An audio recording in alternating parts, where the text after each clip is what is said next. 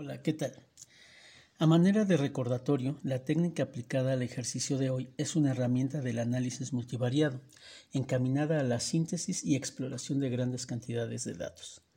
Con la finalidad de clasificar los grupos obtenidos se usan los términos de similitud y disimilitud. Estos se conceptualizan a través de sus distancias euclidianas. También necesitamos tener una idea de cuántos grupos vamos a crear, por lo que se realiza previamente el análisis por conglomerados jerarquizados. Con lo anterior, procesamos un conjunto de variables para identificar la relación más representativa.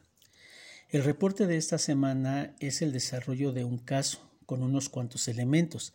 Aunque la técnica de K-medias permite el manejo de grandes cantidades, este ejercicio resultó didáctico debido a que se pone la atención a los pasos a seguir desde la fase previa del análisis de conglomerados jerarquizado hasta el desarrollo final y la obtención de la tabla ANOVA, junto con su interpretación.